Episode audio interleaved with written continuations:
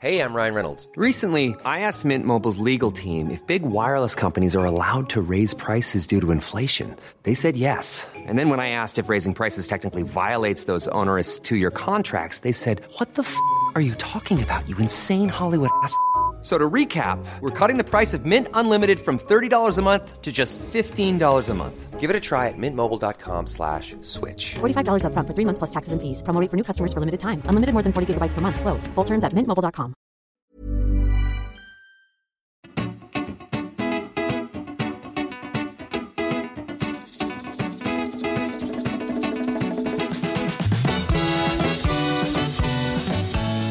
Muy buenas humano, muy buenas persona que me escuchas. Yo soy Tamara Pazos, divulgadora científica con formación en biología y neurociencia y estás escuchando las reflexiones de un humano por persona.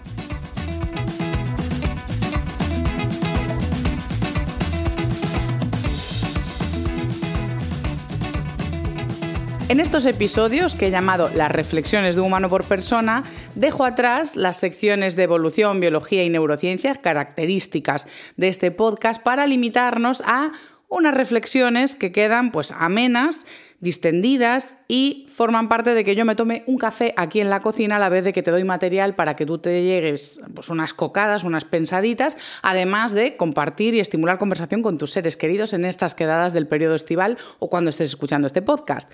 ¿Qué café me voy a tomar hoy o qué bebida? Porque en otro episodio pues me tomé un té, yo qué sé, yo me tomo brebajes eh, no alcohólicos mientras yo trabajo, ¿vale? Entonces, en este caso me voy a tomar un café que es el café pues de la comodidad. tengo que confesar que no tengo término medio. Veréis que eh, normalmente hablo de cafés de especialidad y en casa dedico tiempo a hacerme pues una V60 que igual me lleva 5 minutos, una prensa francesa también 4 o 6 minutos, o sea, le dedico tiempo a hacerme el café. Entonces, o, o le dedico todo el tiempo del mundo o cojo y me compro cafés tipo preparados con leche en, un supermercado, por ejemplo, y los tengo en la nevera para tomar. Y si bien me gustan esos productos y los sigo consumiendo, he llegado a la conclusión de que a nivel económico y sostenible, pues no es mmm, lo más práctico, sobre todo en periodos como ahora, que paradójicamente, aunque sea verano, tengo mucho trabajo, no tengo ese tiempo de ponerme a hacer los cafés, entonces me gusta ir a la nevera y tener un café fresquito. ¿Qué he hecho? Pues me he comprado unas botellas de vidrio de tamaño monodosis tipo 250 mililitros y he hecho pues gran cantidad de café y he preparado ocho botellitas, de forma que ahora pues tengo para varios días de mmm, ir a la nevera, cogerme la botellita y ya tengo el café li listo. Está francamente bueno. Eh, la proporción que he hecho ha sido un 60% de leche entera, después un 20% de agua y para finalizar pues el 20% restante de café de cafetera italiana. También le he echado un poco de edulcorante y ya está. Ahora cuando lo quiero tomar pues lo cojo y lo agito, como los de la compra, vamos, o sea, la experiencia es la misma y la comodidad también y muchísimo más barato, porque he echado cuentas y estos son como 10 céntimos cada uno o algo así, o sea, o ni eso, o sea, es súper barato en comparación. Aún así, ya digo, sigo consumiendo los otros de vez en cuando, ¿vale? O sea, no, os asustéis si me veis un día con un café de estos para llevar eh, industrial y me gustan, pero qué carambas, es que esto es baratísimo y también está muy bien.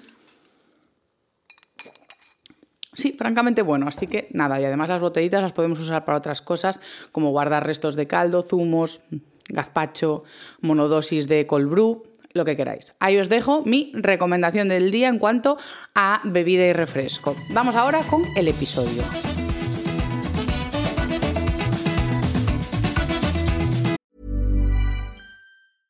Hey, I'm Ryan Reynolds. At Mint Mobile, we like to do the opposite of what Big Wireless does. They charge you a lot, we charge you a little. So naturally, when they announced they'd be raising their prices due to inflation, we decided to deflate our prices due to not hating you. That's right. We're cutting the price of Mint Unlimited from $30 a month to just $15 a month. Give it a try at mintmobile.com slash switch. $45 upfront for three months plus taxes and fees. Promo rate for new customers for limited time. Unlimited more than 40 gigabytes per month. Slows. Full terms at mintmobile.com. Hiring for your small business? If you're not looking for professionals on LinkedIn, you're looking in the wrong place. That's like looking for your car keys in a fish tank. LinkedIn helps you hire professionals you can't find anywhere else, even those who aren't actively searching for a new job but might be open to the perfect role. In a given month, over 70% of LinkedIn users don't even visit other leading job sites. So start looking in the right place. With LinkedIn, you can hire professionals like a professional. Post your free job on linkedin.com slash people today.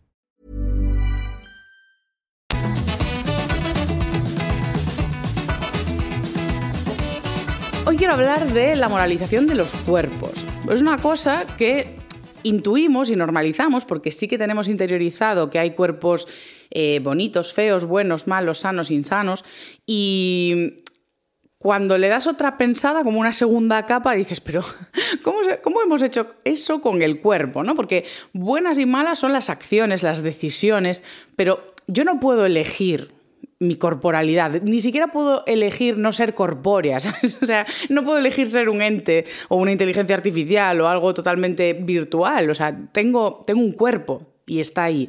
Y lo peor es que, o lo mejor, dependiendo de la suerte, efectivamente, es que gran parte de la información que dicta cómo es ese cuerpo viene a sorteo, viene con el ADN. Es decir, Estamos moralizando algo en lo que apenas tenemos elección. Pues moralizar las acciones, moralizar cómo nos comportamos con el resto, cómo nos comportamos en torno al medio ambiente, el respeto a los animales, pues esas cosas igual sentido tienen, pero moralizar un cuerpo que es como, a ver, obviamente sí, puedo hacer intervenciones estéticas, puedo hacer ejercicio, puedo hacer dieta, puedo hacer muchas cosas, puedo maquillarme, puedo peinarme, puedo hacer muchas modificaciones, pero aún así hay una base importante de cómo es mi cuerpo que nunca va a ser alterable y aún así hay una moral. Entonces ya vemos que hay injusticia de base, ¿no? De entrada es como, joder, pues qué injusto, ¿no? Porque es algo que atiende a lotería, ni siquiera a voluntad o a capacidad y habilidad de cambio.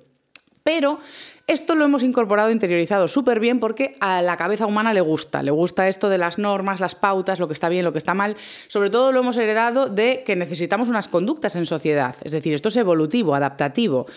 Eh, rodearnos en grupos y decidir, oye, ¿cómo nos comportamos entre nosotros para que beneficie a la mayoría? O sea, para que estemos bien, ¿no? Entonces esto es algo que tenemos súper interiorizado ya lo he mencionado en muchos episodios, porque al final hablamos de ciencia, de neurociencia, de cómo encajan los avances en la sociedad y, la moral que atraviesa la sociedad es súper importante para integrar la ciencia en la ciudadanía. Entonces, eh, siempre hay este mantra en, mis podcasts de qué cuestiones eh, tienen una moral intrínseca y a cuál se los hemos metido porque sí y qué distorsiones genera. ¿Por qué?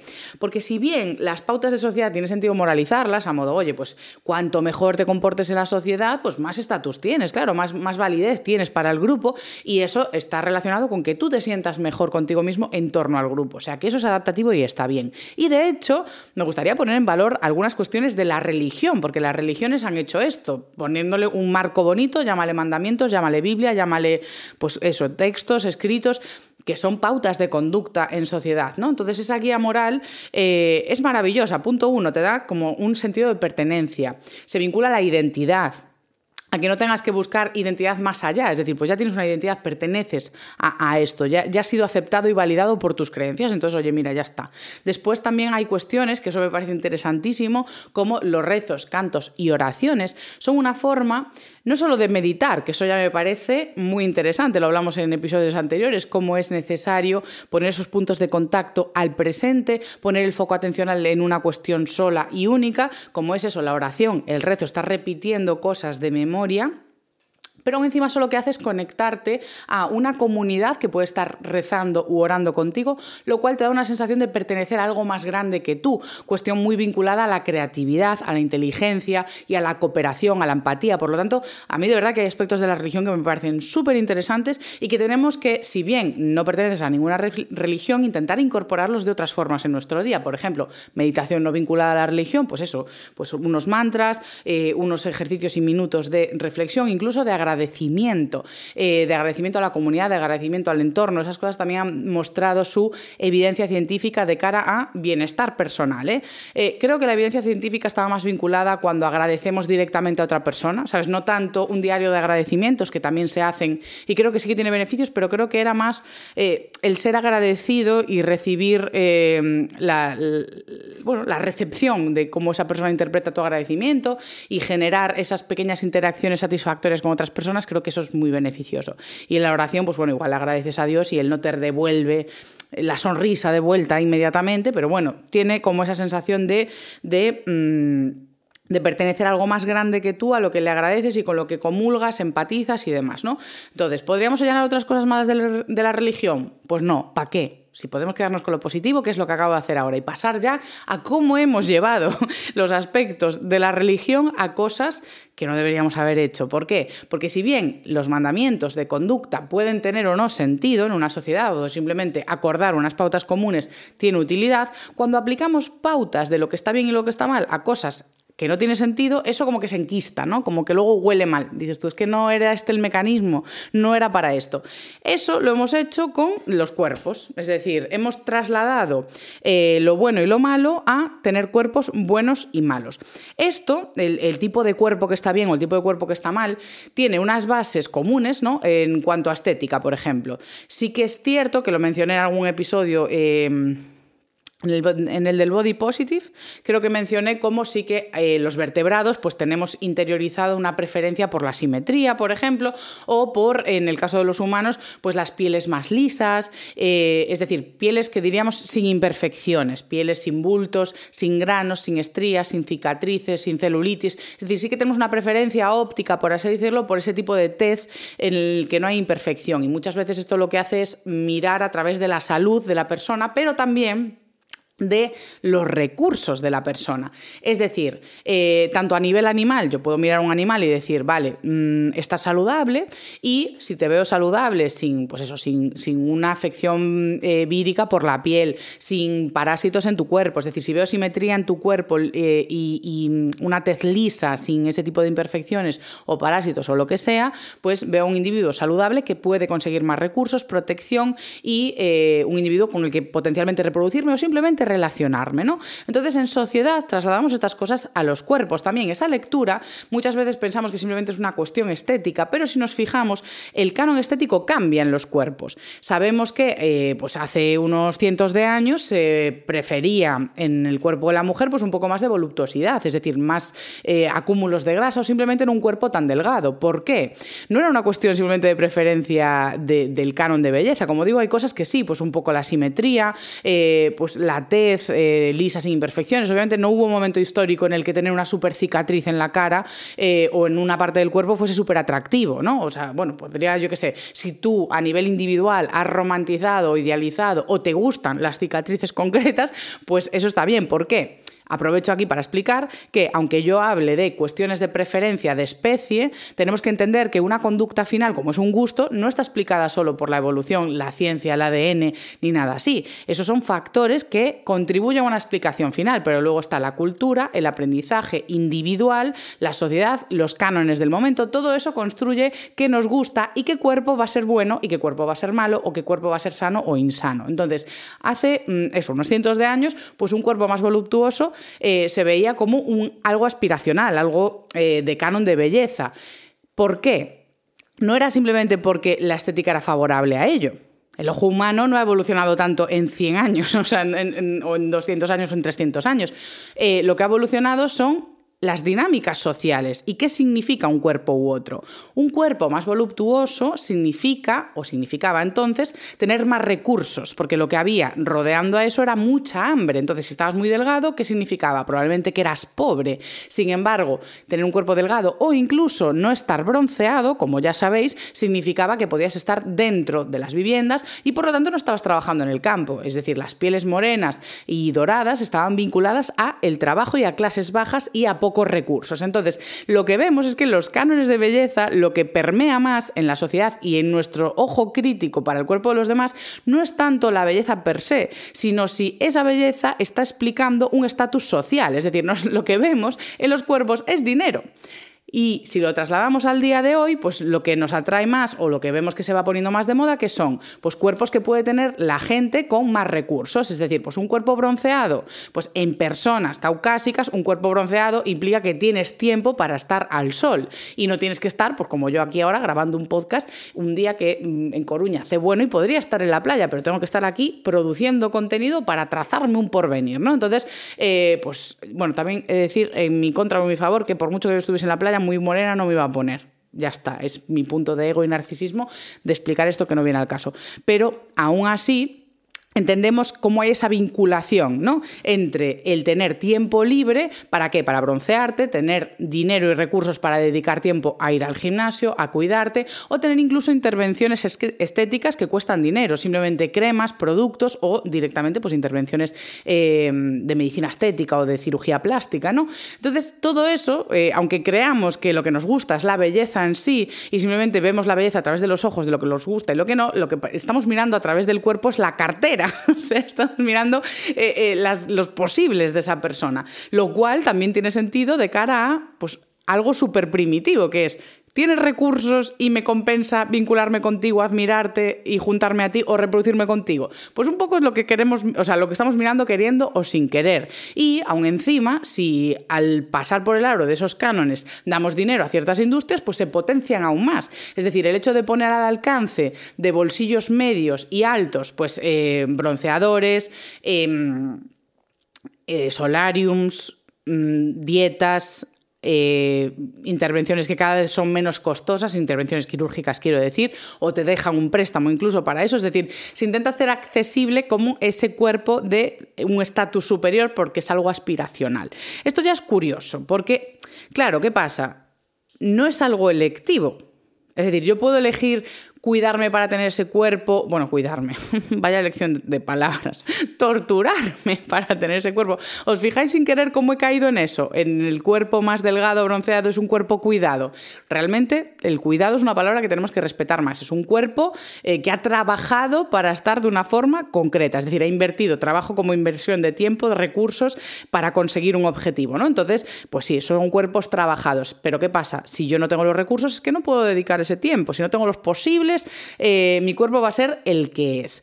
Entonces, en este marco, la moralización del cuerpo lo que hace solo es llevar a la vergüenza y a la culpa, a que yo quiera esconder un cuerpo. O sea, una persona que no entra dentro de un canon eh, y no tiene recursos cognitivos de, tiempo o materiales para cambiar su cuerpo, pues aún encima lo que va a estar es sometido, pues eso, a la lotería de la desgracia. A modo, mira, es que te ha tocado eh, el ADN que tienes, aún encima tu capacidad de cambio vinculada a tus recursos económicos es limitada y es la que hay. ¿Qué vas a tener aún encima? Pues culpa, remordimiento, malestar, vergüenza, taparás tu cuerpo como puedas, etcétera, etcétera, etcétera.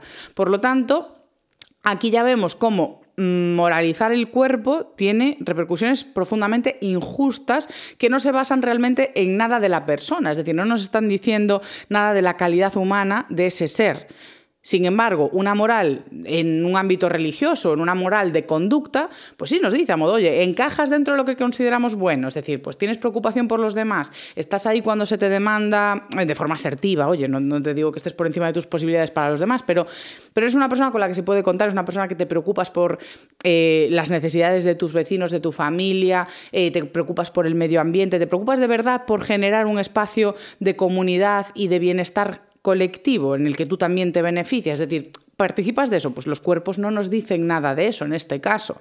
Entonces, no tiene sentido aplicarles una moral. Tampoco eh, quería meter una pequeña cuñita aquí en otro tipo de moralización de cuerpo que podemos profundizar más en otro episodio, eh, porque merece realmente un espacio hablar de la sexualización de los cuerpos y la moral que implica. Eh, claro, el cuerpo sí que es objeto sexual en el momento en el que estás practicando sexo o mm, manteniendo relaciones sexuales de mm, distinta índole con otro individuo, ¿no? Con varios individuos o lo que fuere. Pero claro, cuando no estás en ese contexto, eh, hay situaciones en las que tu cuerpo es, un, es, objeto sexual y sexuado independientemente de tu voluntad. Quiero decir, yo puedo... Eh, estar potenciando un lado más sexual o utilizando mi cuerpo para la excitación, el sexo y demás en un ámbito privado, pero igual no, no pretender eso en la calle. Sin embargo, es así. Por ejemplo, yo puedo usar mis pechos como algo erótico, una mujer puede usar sus pechos como un elemento erótico dentro del dormitorio con su pareja o con las parejas que tenga o en el espacio que le dé la gana, porque parece que todo el sexo tiene que ser el dormitorio, pues bueno. Eh, pero no querer hacerlo en la calle o en la playa. Es decir, pues en la playa, pues igual no quiero que mis pechos sean un elemento sexual sin embargo, a ojos de la sociedad hay una moral que dicta que sí.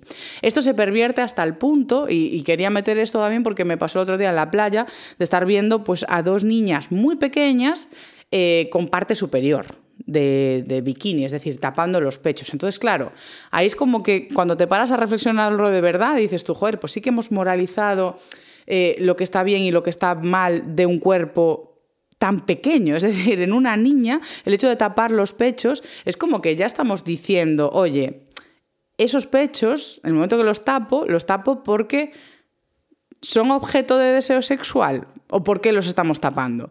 Por otro lado está la convicción social, es decir, eh, obviamente los niños a medida que van creciendo van ganando independencia y quieren hacer cosas pues, lo más autónomas posibles y lo que se parezca más a lo que hacen las personas de su edad para tener ese síndrome, o sea, esa sensación de pertenencia al grupo que os decía también que era importante. Entonces, también está la otra reflexión, es decir, si hemos normalizado que las niñas a partir de cierta edad llevan bikini y parte superior y cuando se encuentran con otras amigas en la playa, pues otras amigas del cole, por ejemplo, eh, se puede señalar a la que no lo lleva y puede sentirse avergonzada, humillada, porque igual ella no lo ve como una cuestión sexual, una niña de esa edad, simplemente lo ve como una cuestión de estatus, a modo, cuando tengo esta edad ya llevo esto, mis otras compañeras lo llevan. Entonces sí que se genera ahí un poco de duda, a modo, joder, pues ¿qué haces? ¿Le sexualizas a tu hija tapándole los pechos? ¿Intentas explicarle que no debería hacerlo? Eh, ¿cómo, ¿Cómo gestiona esa niña pues esa vergüenza, esa culpa de no llevar esa parte superior cuando está con otras amigas de su edad e igual no tiene edad para tener esas herramientas de, bueno,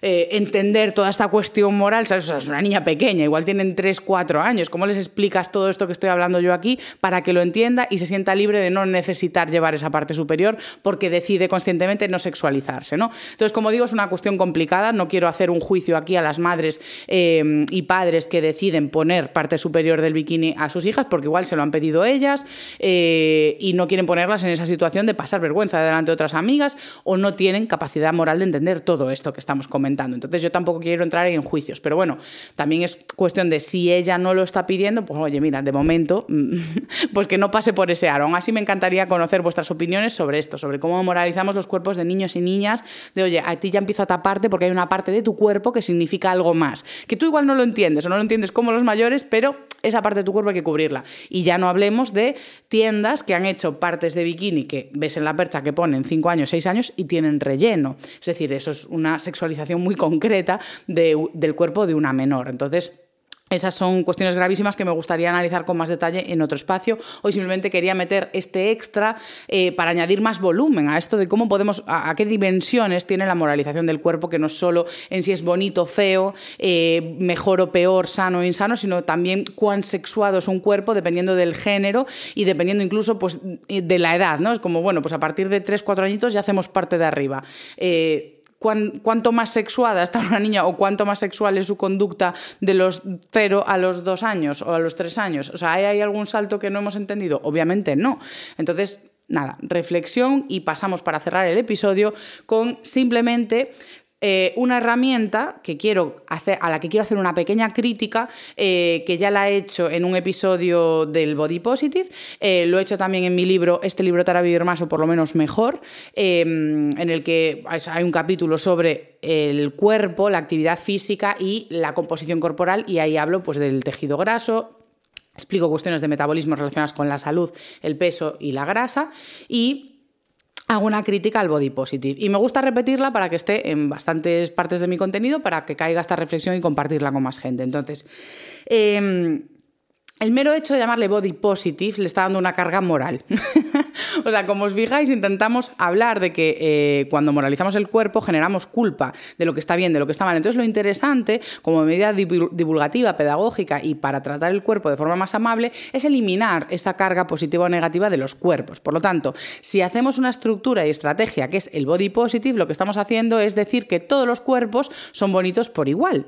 A modo, pues ya está. O sea, todo tu cuerpo es bello. Lo que pasa es que tú no lo ves. ¿No? Es como, lo que tienes es bonito, pero tú, tú que eres limitado, limitada, es que no lo ves, hombre, pero tú, tú eres, eres guapísimo, somos todos guapísimos, somos todos igual de guapos y válidos, ¿no? Todos estamos arriba. Entonces, claro, eso, punto uno, es difícil de creer porque todos tenemos ojos y yo objetivamente puedo ver gente más guapa que yo y gente más fea que yo y ya está. El tema es en no atribuir una moral a eso, en no posicionarnos por encima por debajo, siendo o no más guapos o más feos, porque ni siquiera estamos en un espacio de que nuestra valía esté vinculada a eso. Y aun en los espacios donde la valía sí lo está, eh, también cabe reflexionar que es una carrera sin fin la validación a través del cuerpo, porque siempre hay algo que puedes perfeccionar. Eh, voy a volver a mencionar a mi querida eh, Soraya, que tiene su Instagram que es Sorayis Nárez. Ella es cómica, pero hace un contenido que también tiene bastante reflexión y hoy justo compartía estas cuestiones de cómo ella llegó a un punto en el que veía a tías guapísimas y buenísimas quejándose de su cuerpo, en plan amigas suyas, y ella dijo en plan de, mira, si me va a costar tanto paso. Es decir, si cuando llegue a estar tan buena como tú aún voy a tener quejas, pues para vivir quejándose me quedo como estoy, ¿sabes? Dentro de un cuerpo saludable y dentro de, la felicidad sin toda esa exigencia, ¿no? Entonces esto a mí me parece liberador, que es simplemente llegar a una neutralidad corporal, es decir, querer y admirar al cuerpo por lo que es sin atribuirle una connotación de valía, a modo, vamos a tener partes que nos gustan más, genial, vamos a tener partes que nos gustan menos, pues ahí están, igual que en la personalidad, igual que en la forma de ser, igual que en nuestras competencias en el trabajo. O sea, hay cosas que se nos dan mejor y cosas que se nos dan peor, y eso tendemos a aceptarlo a modo, mira, chico, tampoco puede ser todo terreno, ¿no? Aunque vivamos en un espacio que sí que nos invita un poco a eso, ¿no? Eh, vivimos en un contexto que pretende que seamos pues, pues cada vez más individuo reforzado y que seamos lo mejor en todo, pero sí que aceptamos más que, oye, pues, pues no puedo cantar, ¿no? Y, ya está, lo asumimos. Pues joder, pues igual no tengo yo, eh, yo qué sé, pues eh, los pies más bonitos, en mi caso mis pies son especialmente feos. Entonces, la aceptación es que ahí están esos pies, ¿no? Para, para andar me valen, pues ya está. No me gano la vida haciendo fotos de modelo de pies, entonces, bueno, pues, pues hasta aquí puedo llegar. Ahora, justo mm, me hizo una pregunta una seguidora por Instagram que eh, me apetecía comentar ahora al final para hilar con el siguiente episodio. Y es que si bien lo que se presenta más interesante es ir trabajando y divulgando este body neutrality, a modo eliminemos la moral de los cuerpos, no tratemos de positivizar todo lo que tenemos encima, simplemente aceptemos el cuerpo como es, me decía... Claro, yo acepto, pero ¿y si a pesar de aceptar o después de aceptar hay cosas que quiero cambiar? Es decir, yo puedo aceptar eh, que mi valía no está en mi piel, ¿no? Os pongo un ejemplo personal, yo tengo acné. Yo puedo aceptar que, bueno, pues sí, que tengo acné y demás, y que mi valía no está en mi cara y que puedo vivir con acné. ¿Quiere decir esto que no quiera mejorarlo y tener una tez estéticamente más bonita? ¿Me hace esto una persona vanidosa, frívola, y eh, empezamos a atribuir connotaciones moralmente negativas en mi personalidad o en mis intereses? Pues de todo esto vamos a hablar en el siguiente episodio donde voy a hablar pues, de la belleza, de la frivolidad, de seguir modas y de todo esto que me parece súper interesante. Así que nada, me voy a acabar este café fresco, fresco y, ya me comentaréis si os parece interesante. Ay, pues mira, justo están timbrando. Nada, cerramos episodio. Si os parece interesante esto de la botella, me decís mm, qué recetas hacéis de café. Nada, un abrazo y gracias por estar otra semana más.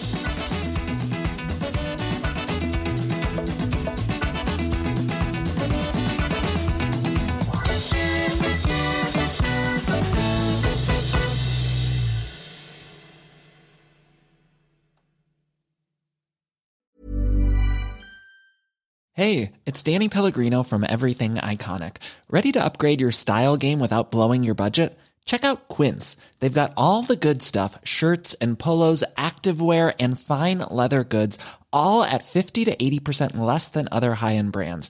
And the best part? They're all about safe, ethical, and responsible manufacturing. Get that luxury vibe without the luxury price tag. Hit up quince.com slash upgrade for free shipping and 365 day returns on your next order. That's quince.com slash upgrade.